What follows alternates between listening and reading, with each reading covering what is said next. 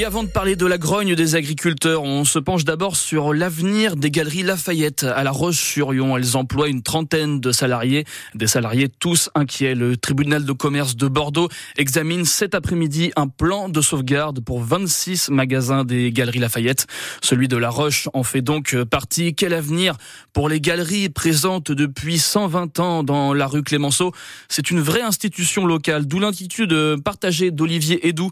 Il préside l'association de commerçants du centre-ville de La Roche. C'est une institution, c'est aussi un, grand centre, un pôle attractif en, centre-ville qui vient attirer euh, de nombreuses personnes parce qu'on y trouve de tout aux Galeries Lafayette. Ça fait partie des locomotives de La Roche avec bien sûr euh, d'autres enseignes nationales et puis tous nos adhérents, enfin toutes nos enseignes euh, indépendantes. Les Galeries Lafayette, on voit bien que le bâtiment lui-même, il est vieillissant, qu'il aurait besoin d'être mis aux normes. Donc on, on, sent bien que ce bâtiment, il a encore sa place, mais il nécessite d'être rafraîchi. Il va y avoir parallèlement le, Monoprix qui va ouvrir, ça peut compenser? Rien compensera jamais la perte des Galeries Lafayette. Après, l'arrivée du Monoprix va créer une attractivité nouvelle et des services nouveaux. Ça pourrait, alors non compenser, mais être un complément à l'offre qu'il y a déjà en centre-ville. Olivier Edou, donc le président de l'association de commerçants du centre-ville de La Roche-sur-Yon, reportage signé Yves-René Tapon.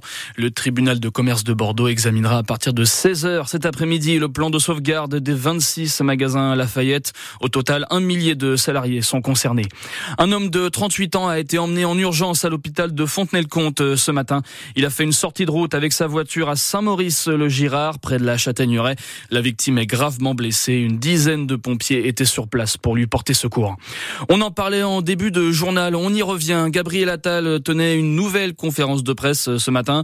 Il revenait donc une nouvelle fois au chevet des agriculteurs. Un nouveau point à trois jours de l'ouverture du Salon de l'agriculture à Paris. Le Premier ministre qui en a profité pour faire toute une série d'annonces, Pierre en parent.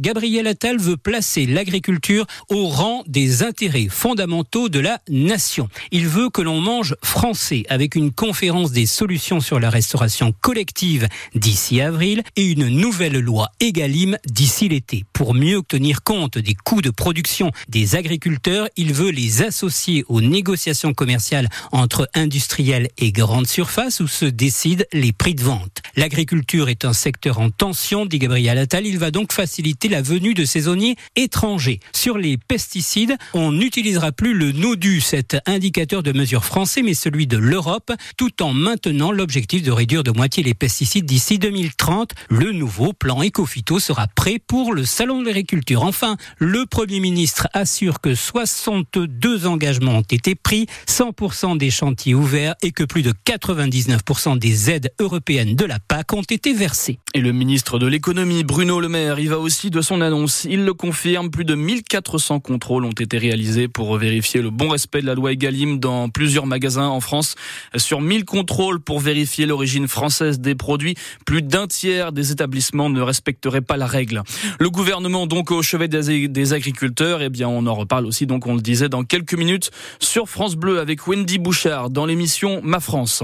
Une grande cérémonie d'une heure et demie prévue ce soir au Panthéon à Paris. Le poète et résistant communiste Misak Manouchian va y faire son entrée 80 ans jour pour jour après son exécution. Le symbole est très fort. Hein. Sa femme Mélinée sera aussi panthéonisée, tout comme 22 autres résistants, eux aussi fusillés en pleine Seconde Guerre mondiale. La cérémonie devrait démarrer en début de soirée. Vous pourrez la suivre évidemment en direct et en vidéo sur francebleu.fr à partir de 18h15. L'association Foodwatch porte plainte contre deux industriels, les groupes Nestlé et Alma. Les deux entreprises sont pointées du doigt depuis plusieurs semaines, depuis la révélation en fait de l'affaire des eaux purifiées. Ça concerne Vitel, Perrier ou encore Contrex, hein, des bouteilles que vous voyez souvent au supermarché, que vous consommez aussi peut-être. Très bien, toutes ces bouteilles, elles ont été traitées illégalement durant des années. Nestlé et Alma utilisaient en fait des filtres interdits, des rayons ultraviolets pour purifier l'eau des bouteilles. Et puis, évidemment, on ne pouvait pas terminer ce journal sans parler de cette belle matinée passée avec vous à Châteaubriand, France Bleu, Loire-Océan direct du marché couvert à vos côtés de 6h à midi pour parler évidemment de la ville, de sa région, de son dynamisme, son bassin d'emploi aussi. Châteaubriand et ses alentours, c'est une zone attractive et qui bouge selon le maire Alain Huneau. Nous sommes à 9500 emplois. 5% de taux de chômage, c'est quand même... 5,4, vous voyez, c'est pas beaucoup. C'est pas beaucoup. Et on a des entreprises très performantes mmh. qui ont euh, la planète comme horizon. Donc c'est une fierté locale, c'est une caractéristique du bassin euh, de Châteaubriand. Mhm. Alors euh, Derval représente à peu près 11% des recettes euh, économiques de l'intercommunalité. Mhm. Châteaubriand près de 50. Ah oui, donc c'est donc complémentaire mhm. puisque toutes les études montrent que en 2050 et même au-delà, euh, peu de départements gagneront encore de la population. Ça sera le cas de la Loire-Atlantique et de l'Ille-et-Vilaine. Et on est entre les deux. Alain Huneau, donc le maire de Châteaubriand et le président de la communauté de communes Châteaubriand d'Herval, il était ce matin en direct sur France Bleu Loire-Océan avec Nicolas Crozel. Le musée Escale Atlantique à Saint-Nazaire vient de passer la barre des 2 millions de visiteurs et elle vient d'être franchie. Le 2 millionième curieux est un touriste venu de la région parisienne. Il a droit à sa petite surprise.